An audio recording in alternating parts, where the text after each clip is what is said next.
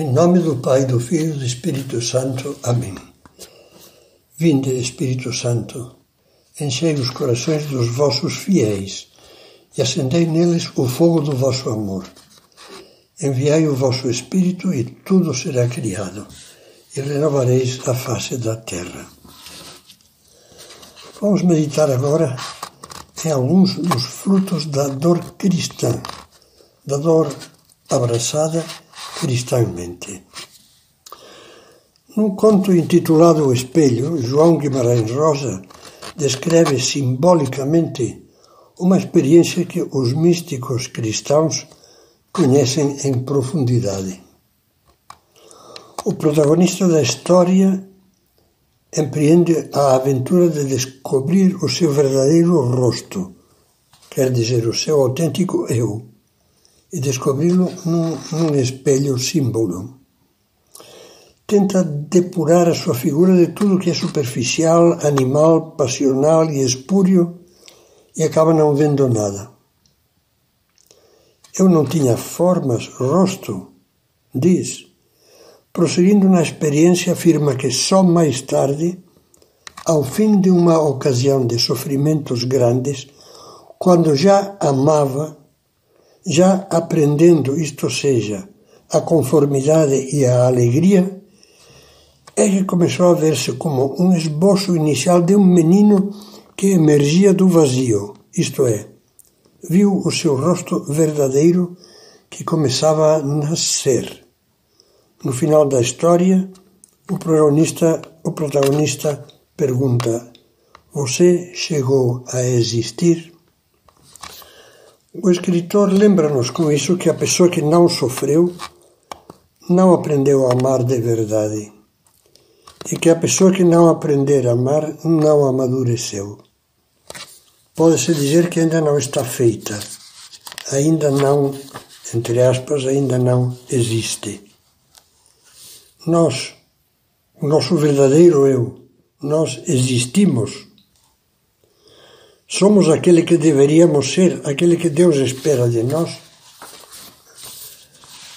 A resposta, sim ou não, dependerá quase sempre de como sabemos sofrer.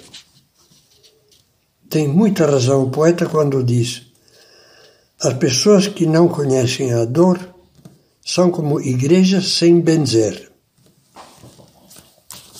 Deus nos faz com o sofrimento modela-nos como um escultor. Dá-nos a qualidade de um verdadeiro homem ou mulher, de um verdadeiro filho de Deus. A cruz, poderíamos dizer, é a grande ferramenta formativa de Deus. Três meses antes de morrer, São José Maria Escrivá fazia um rápido balanço da sua vida e resumia assim: um olhar para trás, um panorama imenso, tantas dores, tantas alegrias. E agora, tudo alegrias, tudo alegrias. Porque temos a experiência de que a dor é o martelar do artista, de Deus, que quer fazer de cada um dessa massa informe que nós somos um crucifixo, um Cristo, o outro Cristo que temos de ser. Essa visão essencialmente cristã é a que lhe inspirou sempre a pregação sobre a dor, baseada na sua própria experiência de alma enamorada de Deus. Não te queixes se sofres, escrevia. Lapida-se a pedra que se estima, que tem valor. Dói-te, deixa-te lapidar com agradecimento, porque Deus te tomou nas suas mãos como um diamante. Não se trabalha assim um pedregulho vulgar. Por isso, São José Maria não entendia que se falasse de cruz com amargura, de modo queixumento e com ares de vítima. Todos os anos, no dia 1 de janeiro, anotava no seu calendário, no seu calendário litúrgico um lema espiritual para o período que se iniciava. Muitas vezes esse lema foi In letitia nulla dies sine cruce, que traduzido, traduzido significa com alegria, nenhum dia sem cruz. Deus sempre nos faz bem por meio da cruz, seja qual for, quando nós o deixamos fazer. Assim como nos salvou pela cruz, assim também nos aperfeiçoa e nos santifica por meio da cruz. Não exclusivamente mediante a cruz. Isso seria errado pensar assim. Não exclusivamente. Também nos santificam muitas alegrias, trabalhos que gostamos, que amamos, carinhos que nos enriquecem, mas certamente não sem a cruz. Além disso, como, como continuação do que estamos meditando, vamos pensar agora que a cruz, essa cruz passiva, o sofrimento que sem procurá-lo aparece, nos purifica. O sofrimento abre-nos os olhos para panoramas de vida maiores, mais verdadeiros e mais belos. O sofrimento ajuda-nos a escalar os cumes do amor a Deus e do amor ao próximo. São inúmeras as histórias de homens e mulheres que, sacudidos pelo sofrimento, acordaram. Adquiriram uma nova visão que antes era impedida pela vaidade, pela cobiça, pelas futilidades, e perceberam com olhos mais puros que o que vale a pena de verdade na vida é Deus que nunca morre, que nunca trai, que não quebra. Descobriram que nele se acha o verdadeiro amor, amor pelo qual todos nós ansiamos e que nenhuma outra coisa consegue satisfazer. Entendem que o que importa são os tesouros no céu, de que fala o Evangelho, que nem a traça rói nem os ladrões arrebatam. E perceberam, enfim, que os outros também sofrem e por isso decidiram-se a esquecer-se de si mesmos e dedicar-se a aliviá-los e ajudá-los a bem sofrer. É uma lição encorajadora verificar que na vida de São Paulo as tribulações se encadeavam, umas às outras sem parar, mas nunca o abatiam. É que ele não as via como um empecilho, mas como graças de Deus e garantia de fecundidade, de modo que podia dizer de todo o coração: Trazemos sempre em nosso corpo os traços da morte de Jesus, para que também a vida de Jesus se manifeste em nosso corpo. E ainda, sinto alegria nas fraquezas, nas afrontas, nas necessidades, nas perseguições no profundo desgosto sofrido por amor de Cristo, porque quando me sinto fraco então é que sou, é que sou forte. Isso escreve aos Coríntios e aos Romanos com o mesmo entusiasmo diz: Nós nos gloriamos das tribulações, pois sabemos que a tribulação produz a paciência. A paciência, a virtude comprovada. A virtude comprovada, a esperança e a esperança não desilude, porque o amor de Deus foi derramado nos nossos corações pelo Espírito Santo que nos foi dado. Este versículo 5 do capítulo 5 da carta aos Romanos é uma expressão, uma frase maravilhosa. E é o retrato perfeito da alma que não só não se encolhe e destrói com o sofrimento, mas ao contrário, que se agiganta quando se deixa abençoar pela cruz. Outro exemplo muito significativo. Uma perseguição injusta de seus próprios confrades arrastou São João da Cruz, esse grande místico, a um cárcere imundo. Todos os dias era chicoteado e insultado.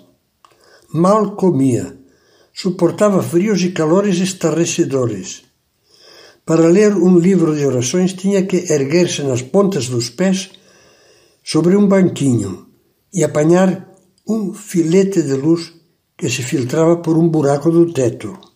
Pois bem, foi nesses meses, meses de prisão, num cubículo infecto, que ganhou o perfeito desprendimento, alcançou um grau indescritível de união com Deus e compôs, inundado de paz, esses dois livros maravilhosos, A Noite Escura da Alma e O Cântico Espiritual. Livros que são considerados dois dos cumes mais altos da, da mística cristã. E uma vez acabada a terrível provação, quando se referia aos seus torturadores, chamava-os, com agradecimento sincero, chamava-os os meus benfeitores. As histórias de mulheres e de homens santos que se elevaram na dor poderiam multiplicar-se até o infinito. Mães heróicas, mártires da caridade. Daria para encher uma biblioteca só com a vida dos mártires do século XX, vinte como São Maximiliano Kolbe, que na sua cruz, na injustiça do campo de concentração nazista, nos tormentos, na morte, achou e soube dar o amor e a vida com alegria. Ou então, do arcebispo vietnamita François Xavier Nguyen Van Thuan, 13 anos encarcerado pelos comunistas, nove dos quais, nove dos quais na cela solitária e não só superou a angústia daquela prisão, como se preocupou de rezar pelos seus perseguidores e os deixou assombrados. Mas é possível que o Senhor se interesse por nós? É possível que, que peça por nós?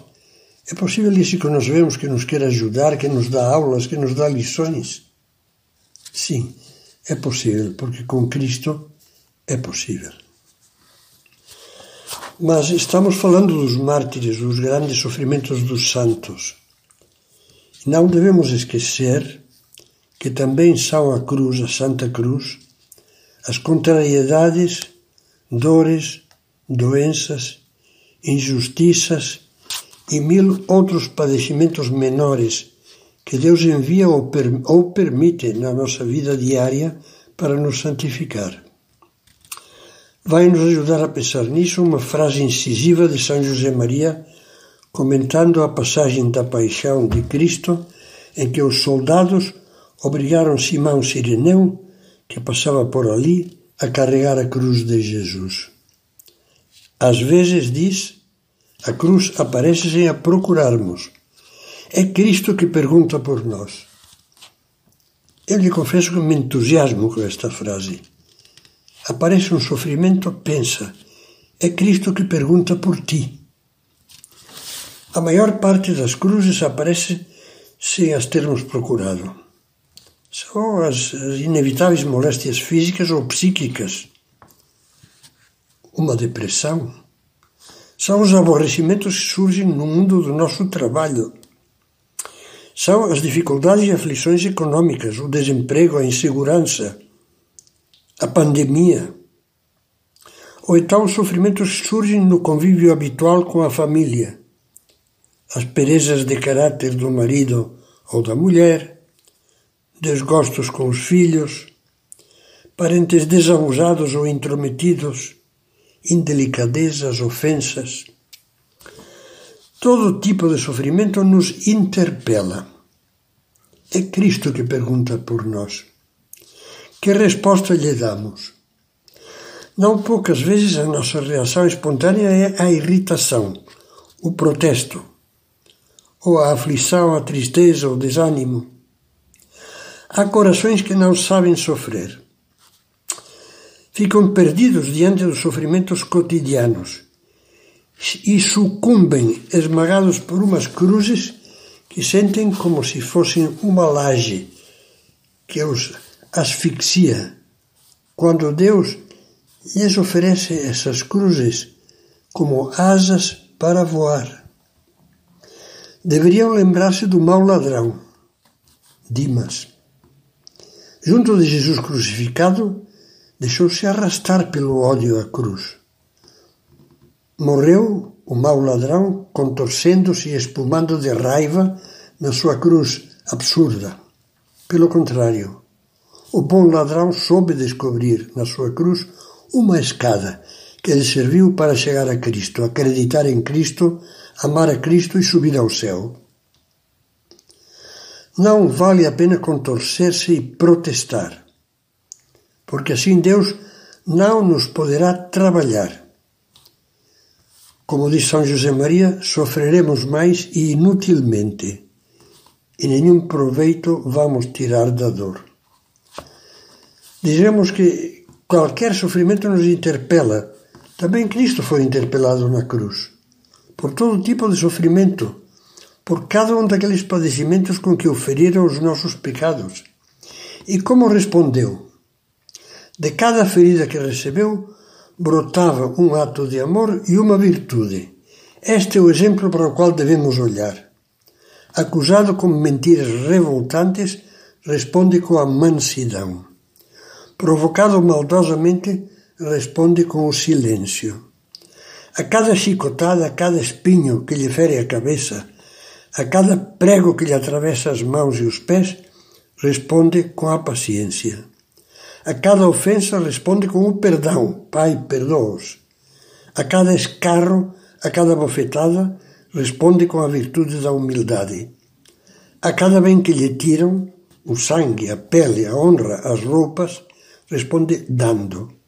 À rejeição dos homens, responde entregando-se totalmente por eles.